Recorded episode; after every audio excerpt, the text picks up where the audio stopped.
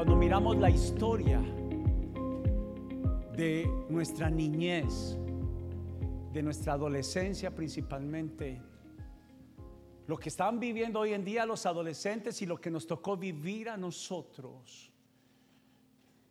Cada uno tiene una historia, cada uno tiene sucesos que marcaron. Yo sé que hay momentos donde recordamos inclusive, por ejemplo, cuando nos contaron la primera vez de quién se trataba en realidad quien nos traía la Navidad del 24 de diciembre, el día que a mí me dijeron eso, me arrebataron algo. Y fue muy niño, fue muy, estaba yo muy niño, muy pequeño, y uno de mis amigos me contó que la historia no era tan cierta. Pero si piensa en esto, en este escenario, si Dios te pusiera la película de tu vida, Inclusive me atrevo a decir algo, si pusiera la, película desde el vientre de mamá, esperando por ti y por mí. Algunos pudimos haber nacido en un escenario de mucha expectativa, otros pudimos haber nacido, yo creo, en alguna forma he tenido algunas conversaciones. Y para cuando yo nazco, la relación de mi papá y mi mamá en ese momento no estaba muy bien. Y, y uno entiende que no era el deseo de mi mamá en ese momento recibir la noticia de que estaba concibiendo un nuevo hijo. Pero muchos de nosotros hemos tenido una historia que nos ha marcado. Y hemos llamado a este tiempo, a esta nueva serie, un tiempo de sanidad. Un tiempo de libertad, porque yo entiendo que hay cosas que inclusive, aunque trato, no me escapo de ellas. He tratado de ser libre, he tratado de sanar, he tratado de perdonar, he tratado de avanzar y no puedo. No puedo. Y si algo me gustaría que reconociéramos todos a partir de este momento, en esta nueva serie, es que sin la ayuda de Dios no lo podemos lograr. No lo podemos hacer. Porque yo creo que en el reconocer de nuestra limitación y también reconocer en el poder de Dios, podemos encontrar lo que tanto hemos esperado. Quisiera comenzar diciendo que le puse precisamente al mensaje de hoy nuestra historia. Quiero que hablemos sobre nuestra historia. Y quise escribir esto para ustedes, hablando de, las experiencias. Y las experiencias de nuestra historia han marcado gran parte de nuestras vidas. Los recuerdos. Mire para acá. Nuestra memoria, nuestra mente es como un disco duro que guarda. Y pareciera ser que olvidáramos, pero hay una parte de nuestro ser que no olvida. Y es nuestra alma. Y en un momento voy a hablar un poco de eso. Entonces dice recuerdos que afectan nuestro presente y aún nuestro futuro. Estoy hablando de corazones y almas que caminan en silla de ruedas con limitantes. Los recuerdos trabajan en nosotros. Nos prohíben ser vitales a la hora de crecer, a la hora de vivir. ¿Sabe qué? Estoy, creo que esto es parte de lo que nos prohíbe de la vitalidad que podríamos fructificar. Y la realidad es que muchos se preguntan por qué no me salen bien las cosas, muchos las, inclusive las hemos identificado hacia otros, pero la realidad es que tiene todo que ver más bien con examinar nuestra historia, nuestro pasado. Y déjeme decirle algo, si algo quiere llevarse en esta tarde, todo ir, todo ir tiene un dejar. Para poder ir hay algo que soltar. Tú no puedes cargar, no puedes abarcar, porque como dice el dicho, el que mucho abarca, poco amontona. Yo le llamaría poco fructifica. Pero la realidad es que tenemos una tendencia a buscar culpables, a autoflagelarnos Y una de las decisiones más incorrectas que debemos de hacer es precisamente autoflagelarnos. Porque cada que nos acontece algo, lo primero que pensamos es, algo hice mal. Porque las experiencias de nuestra historia nos recuerda, usted sabe, cuando estoy preparando este mensaje, el Espíritu Santo empieza y algo que yo hacía muy común era recordarle a las personas, la forma de corregir a mis hijos era diciéndoles lo mal que lo habían hecho.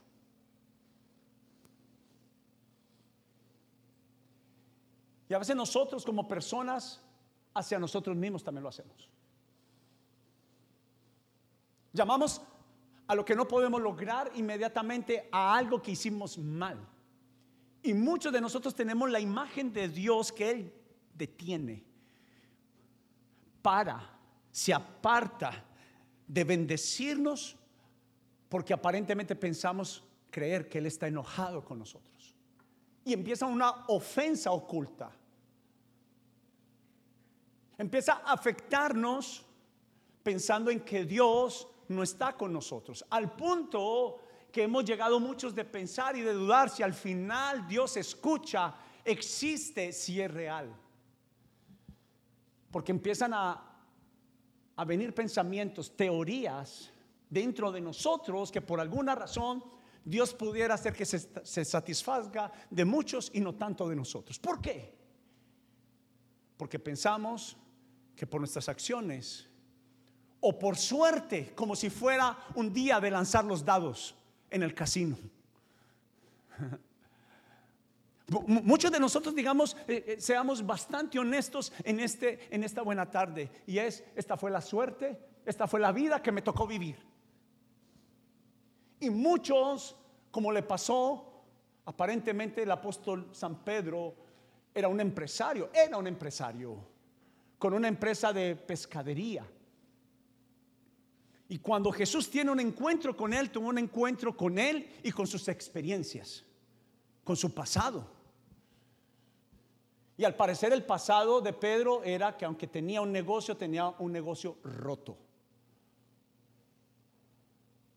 Y la más reciente experiencia retumbó muy fuerte en la vida de Pedro porque llevaba temporadas pero tal vez la temporada más larga era, dígale a un pescador que llevaba cinco días sin pescar, cinco días seguido, a un experto, y nada había alcanzado.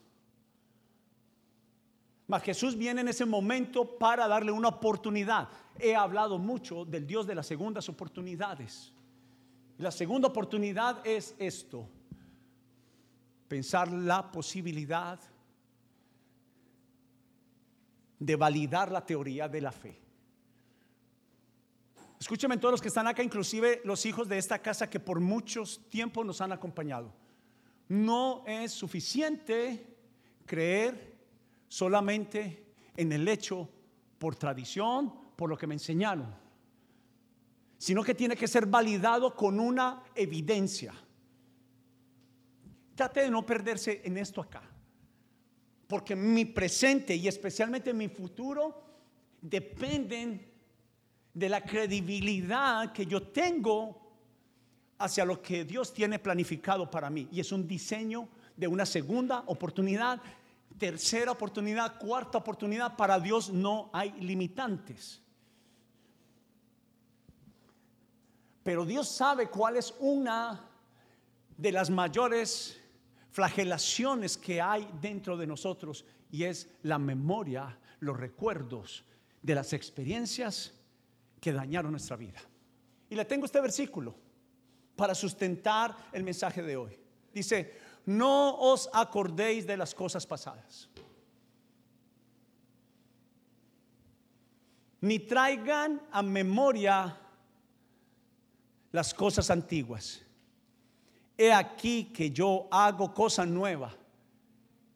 Levante la mano derecha conmigo. Segunda oportunidad, dígalo. Segunda oportunidad. Algunos están diciendo, uy, pastor, la mía es como la veintigésima.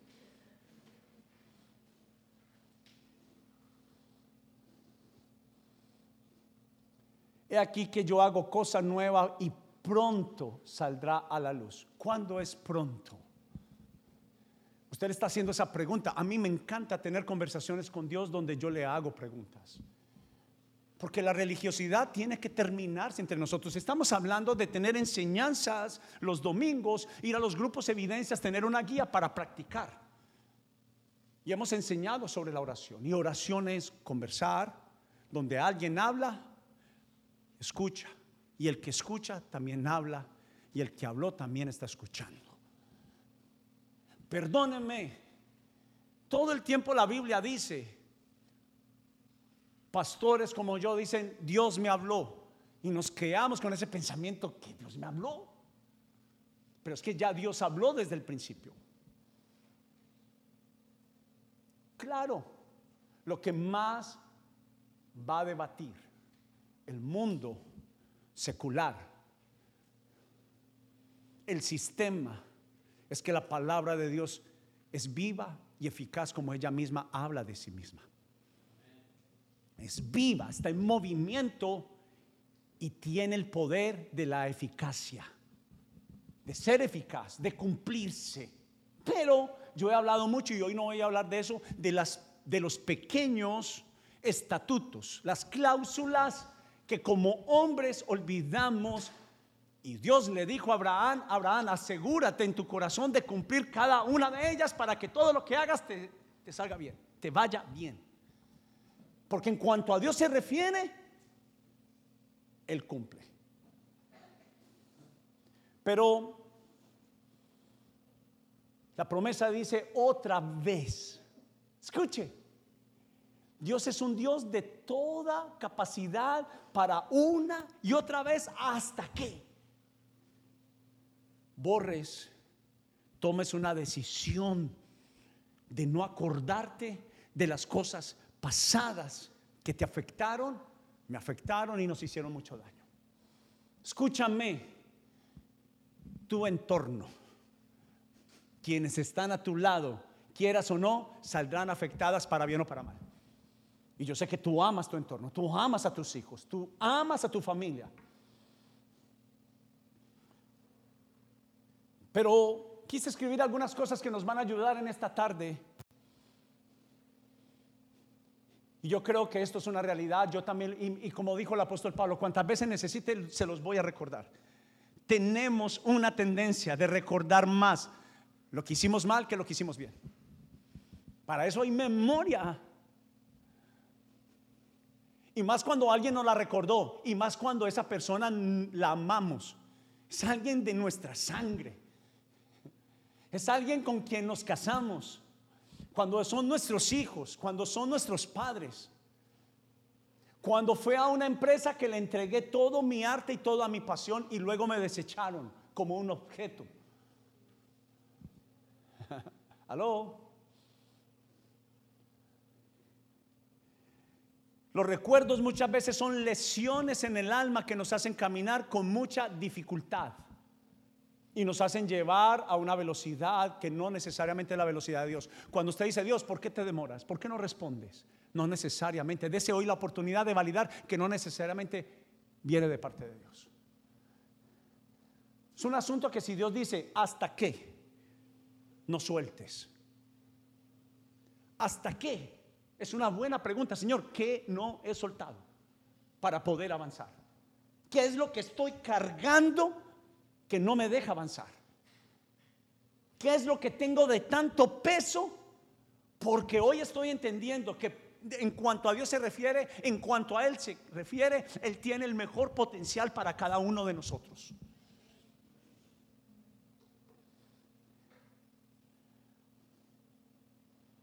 Hay historias de nuestra vida que es posible que nuestra mente no lleva un registro, pero no quiere decir que el alma no lo recuerde.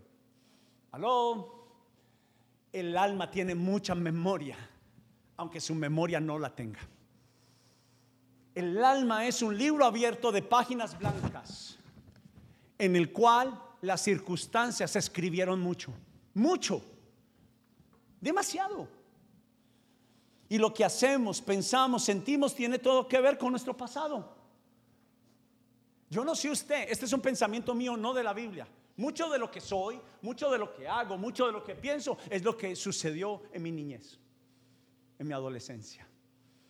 Y aún en el tiempo de gestación. Aló. Es posible que en esta serie tú identifiques lo que tanto has escuchado. Maldiciones generacionales, situaciones del árbol genealógico de tener un apellido, de llevar el ADN de una sangre. Pero a esto yo lo llamé parálisis del alma. Parálisis en el alma causadas por las ausencias esenciales. A esto yo le llamo lo que necesita un bebé recién nacido. Escuche para acá. Y la Biblia llama nuevo nacimiento no solamente al nacimiento natural, sino al nuevo nacimiento espiritual. A una persona que tome la decisión de nacer para Dios, de vivir para Dios.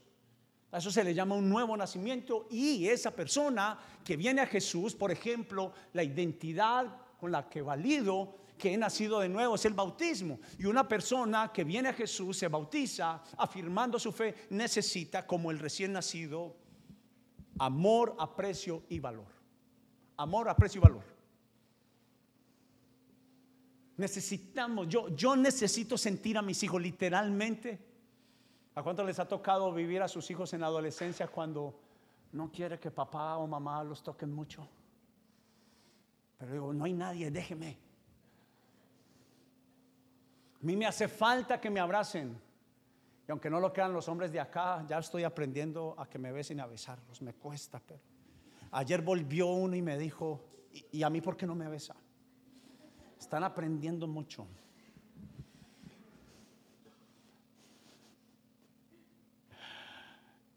Entiéndame. Pero estoy aprendiendo. Hay unos que están diciendo, pero no aprenda conmigo. Roberto, para usted es natural.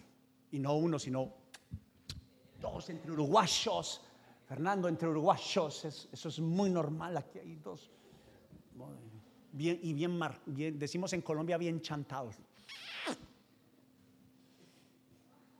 Hermandad. Apóstol Pablo lo llamó eh, ósculo santo. Pero vamos a mirar el significado de recuerdos, porque quizá la próxima semana vamos a hablar de las memorias. Ay, ay, ay.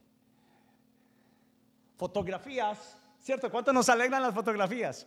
Otras no tanto, porque nos recuerdan muchas cosas. Ayer estábamos aquí en una boda y hubo varias, varias fotografías. Y esto en realidad nos lleva a memorias, recuerdos. Pero me gusta no traer mi criterio, que dice un diccionario sobre los recuerdos. Dice, un recuerdo, no, no, no está allí, solamente quiero que me escuche. Un recuerdo es la memoria que se hace de algo que ya ha pasado o de lo que ya se habló. Y el término también se usa para nombrar al aviso o comentario sobre el pasado. O sea que quiere decir de alguien que te menciona lo bien o lo mal que lo has hecho. Un recuerdo es una configuración de conexiones almacenada. Escuche, cuando yo escuché viene el diccionario almacén, es donde se acomodan ordenadamente cada uno de los artículos que uno desea almacenar. Y muchos de nosotros hemos almacenado cosas que nos causan dolor, aún en orden, porque la recordamos el día, la hora, la fecha. ordenadamente. Porque cuando alguien almacena, acumula. Y esto me hizo recordar ese programa que, hay gente que son, se llama acumuladores. ¿Lo han visto, verdad? Es desesperante. Pero Jesús dijo, no pidas que alguien se quite la paja de su ojo cuando tú tienes una viga. ¿Me sigue queriendo a pesar de que le dije eso? Hay muchos de nosotros que miramos mucho las pajas de los que nos hicieron daño. Mire, no le estoy diciendo de todos, de los que nos hicieron daño. Creo que ahí toqué una fibra. Pero los neurocientíficos suelen clasificar los recuerdos en dos tipos. Esto, esto, esto, por eso yo le pido un favor, solo venir a la iglesia. Acostúmbrese, me encantaría que usted tomara la disciplina de escribir y luego en la semana, al menos una vez, una vez, vuelva a darle una leída. Puede leer los mensajes, escucharlos, perdón, en la página web pero en los grupos es donde desarrollamos una corta guía para practicar lo que aprendemos los domingos. Y dice, los neurocientíficos suelen clasificar, no se me pierda, los recuerdos en dos tipos. Unos son declarativos y los otros no declarativos. Los recuerdos declarativos son temas que sabemos que recordamos como el olor de una comida cuando usted huele esos frijoles de la suegra, usted dice, uh". porque cuando usted escucha a la, a la suegra que viene el sábado, usted sabe que vienen los frijoles. No porque sea por los frijoles que usted quiere a la suegra.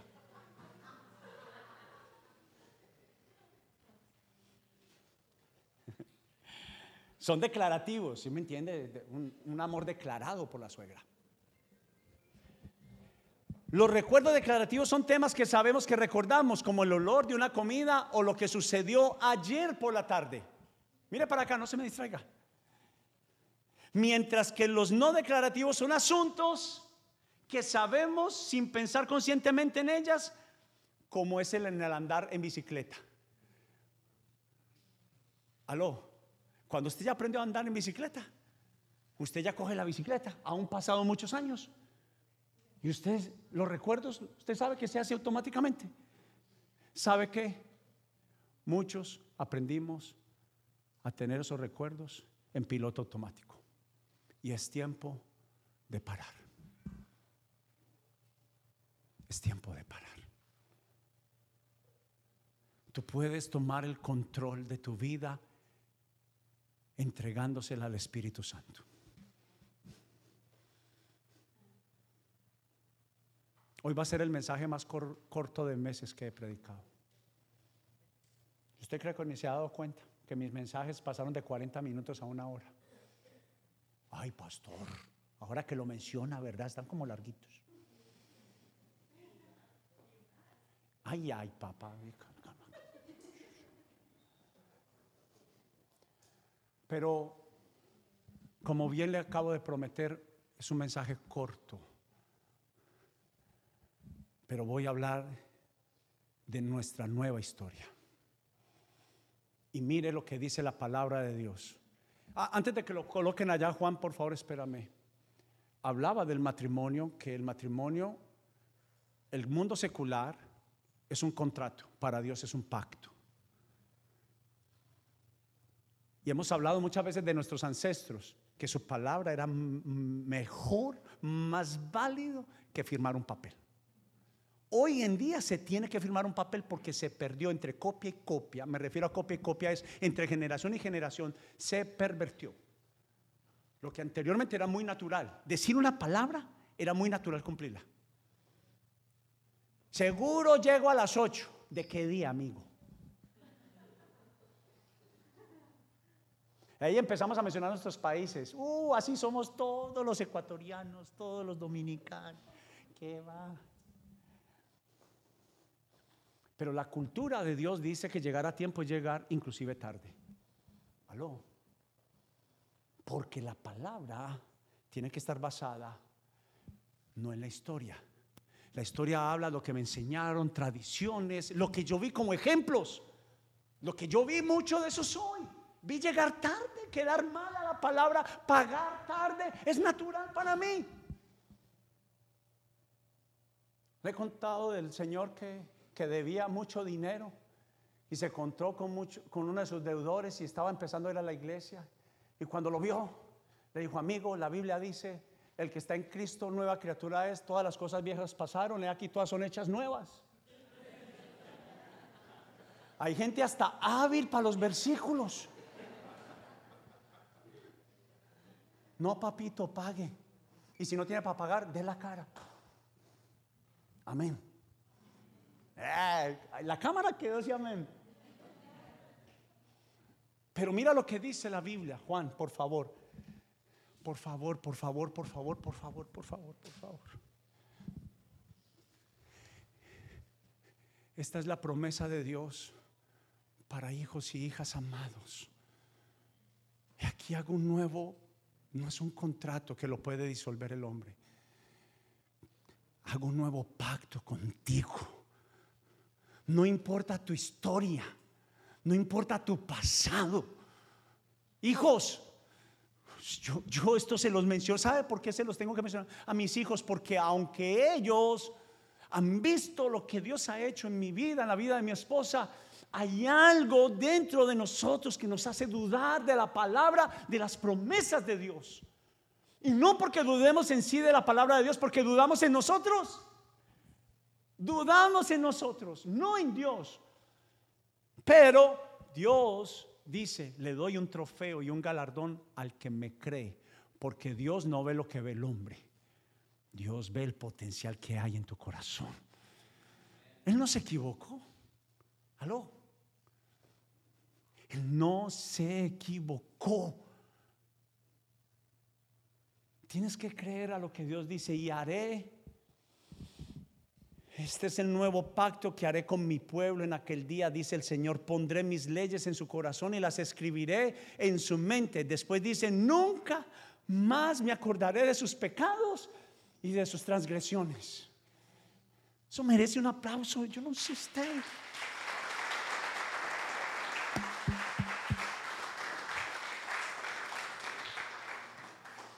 A mí me causa esto porque Señor, esta es mi satisfacción, servirte porque tú lo hiciste en mí. Usted sabe, cuando yo pienso en esto, me da una seguridad hablar del Señor, me da una pasión hablar de Él, porque fue el que me, me salvó de los que me decían, no puedes, inútil, irresponsable, endeudado, enojado. Él fue el que dijo, te hago un nuevo pacto, un nuevo compromiso, que si vienes a mí, te haré una nueva persona, haré una nueva mente, un nuevo corazón y te daré la gloria de los hombres, te daré la, presencia de muchos a tu alrededor y te bendeciré, porque ese es el plan de Dios para nuestras vidas.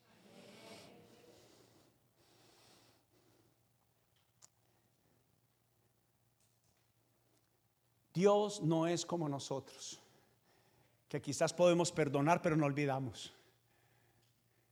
Aló, yo perdono pero no olvido.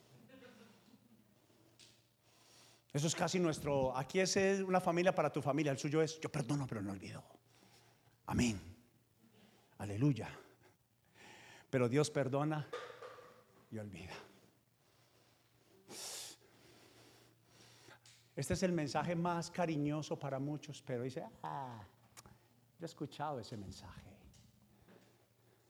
Usted no sabe las ataduras y la cantidad de muletas que tiene ese. Sillas de ruedas, camas, camillas de postración, experiencias. El pasado para Dios solo es la historia, no es su presente y futuro para nosotros. Ya cuando Dios, a veces le estamos pidiendo, Señor, perdón, perdón, perdón, perdón, perdón, perdón. Hijo, ya lo perdoné. Ya lo perdoné. Porque Dios es un Dios, dice, de misericordias. Los errores que cometiste, Dios ya no los recuerda. Aleluya. Estoy muy cristiano hoy. Dios no enseña a tomar decisiones basadas en nuestro pasado, en nuestra historia, sino lo que Él dice hoy de nosotros. Ah, se perdió una oportunidad para decir, así sea en mí. Amén.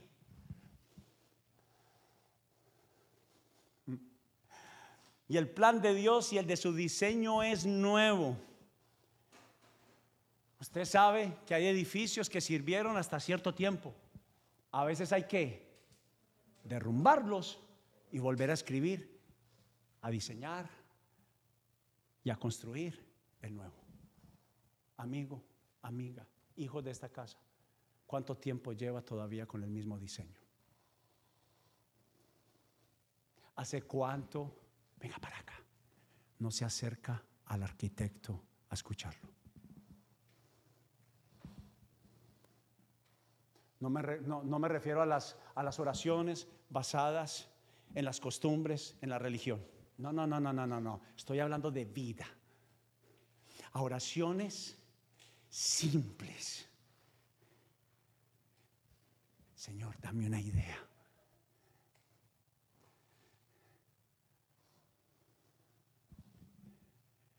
Dame una idea.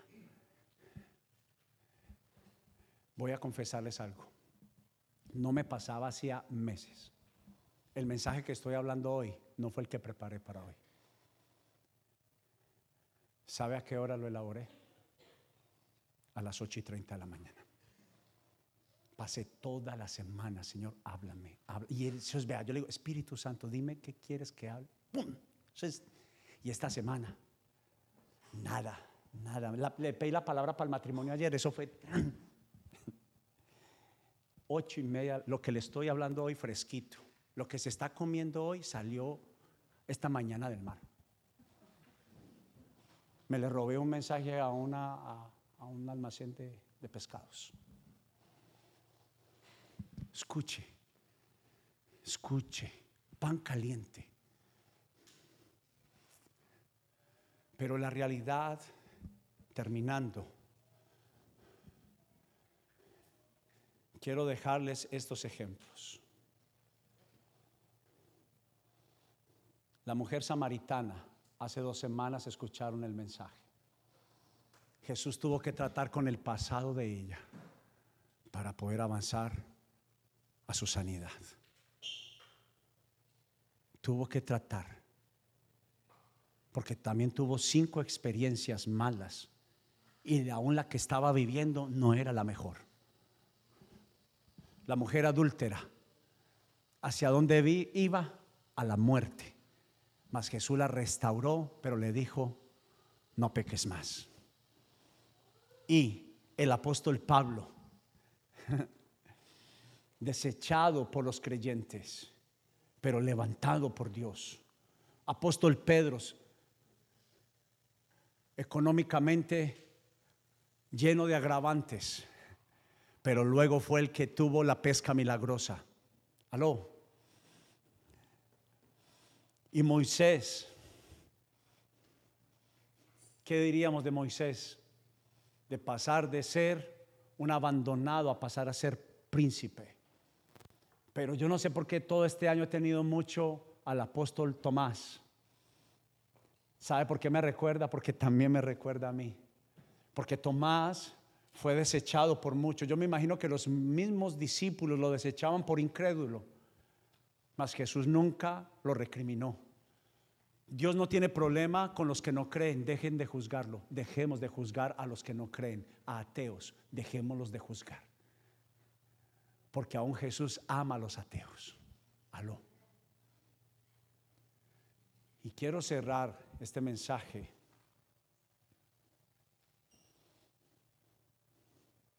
diciendo cada uno de ellos con un pasado de fracasos, de golpes, de ausencias que hirieron de gravedad sus corazones y esperanza, pero que fueron restaurados y sanados por Jesús, llamado esperanza de gloria. ¿Sabe cómo llama la Biblia a Jesús? Esperanza de gloria. Y escribí esto también. No sé si al final lo puse allí en las notas, pero escribí esto. ¿Cuánto es el costo de tu historia? Uno de mis programas favoritos es El precio de la historia. ¿Cuánto es el costo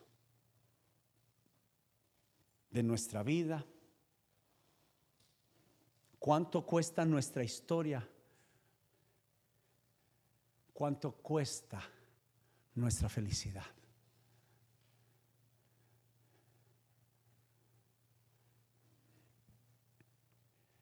Le dije que fue esta mañana que Dios me dio el mensaje, ¿cierto? siete minutos para contarte cuánto es el costo. Quiero que los que están escribiendo cierren sus Biblias, cierren sus notas, por favor. Y quiero que me escuche. Si es tan amable, si quiere hacerlo.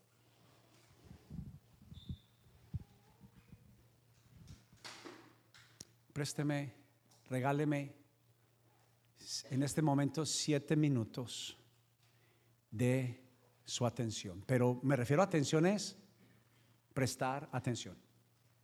Dígale a su mente, venga para acá. Baje, baje de la luna y venga para acá. ¿Quién ha creído a nuestro mensaje? ¿A quién ha revelado el Señor su brazo poderoso? Escúcheme. Mi siervo creció en la presencia del Señor como un tierno brote verde como raíz en tierra seca. No había nada hermoso ni majestuoso en su aspecto. Escuche, mire para acá. Cuando Dios planeó enviar a su Hijo, lo envió sin, sin hermosura en la apariencia.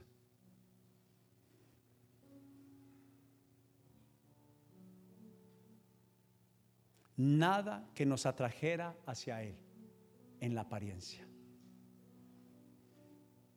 Fue despreciado y rechazado, hombre de dolores, conocedor del dolor más profundo.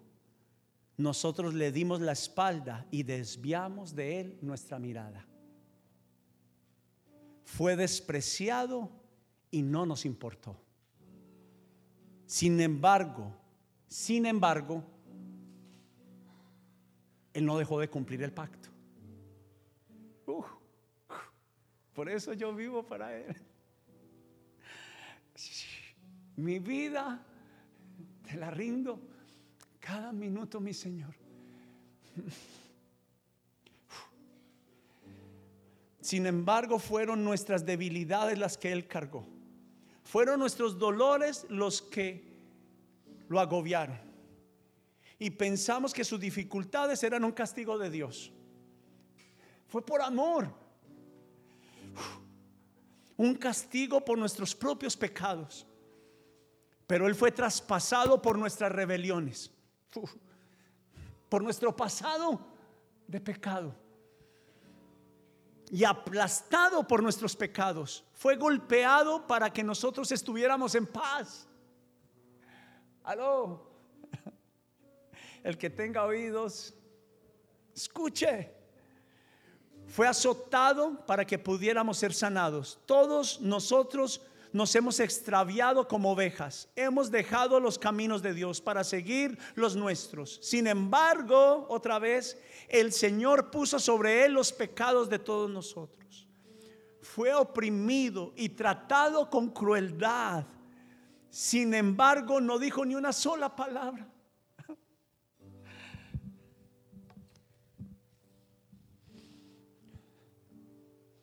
como cordero fue llevado al matadero y como oveja en silencio ante sus trasquiladores no abrió su boca. Escucha, al ser condenado injustamente se lo llevaron y nadie le importó que muriera sin descendientes, ni que le quitaran la vida a mitad del camino. ¿A qué edad murió Jesús? A mitad del camino. Alguien me pregunta, ¿la palabra de Dios es válida? 700 años atrás. Isaías 53 fue escrita 700 años atrás, para que no vuelvas a dudar de la palabra. 700 años atrás. ¿Qué mayor validación? Que ni siquiera los mismos judíos han podido contradecir que Jesús vino a la tierra y murió de tal forma. Ni siquiera ellos lo han podido contradecir. Él no había hecho nada malo y jamás había engañado a nadie, pero fue enterrado como un criminal. 700 años atrás. Fue puesto en la tumba de un hombre rico, pero ahora escucha el mejor plan. Y formaba parte del plan del Señor aplastarlo y causarle dolor. Sin embargo, cuando su vida sea entregada en ofrenda por el pecado, tendrá muchos descendientes. O sea que a través de Jesús seremos muchos los que recibiremos bendición, libertad de nuestro pasado y de nuestra historia. Estoy terminando. Cuando vea todo lo que se logró mediante su angustia, quedará satisfecho. Jesús no se puso a pensar en el dolor de su cruz, sino que se puso a pensar como un parto. Mamás, duele mucho a la hora de nacer. Pero una vez nacido ese regalo prometido trae mucha alegría. Así fue como Jesús vio por nosotros. Aunque me va a doler por causa de que vivirán mis hijos, lo haré. Yo le rendiré los honores de un soldado victorioso. O sea que estamos hablando de la más alta medalla. Usted me dice, ¿para qué venimos los domingos? Para levantar las medallas de Jesús, para colocarle las medallas a Jesús y adorarlo. La reunión no es solamente la palabra de Dios, la reunión también es los tiempos de adoración y alabanza para poner las medallas, entregar el diploma. Él es el más digno de todo honor. Y a eso le llamamos alabanza y fue contrado entre los rebeldes, cargó con los pecados de muchos e intercedió por los transgresores. Hasta el día de hoy, la Biblia dice que Jesús intercede por nosotros. Nuestra historia y nuestro pasado. Dale un aplauso a la palabra de Dios.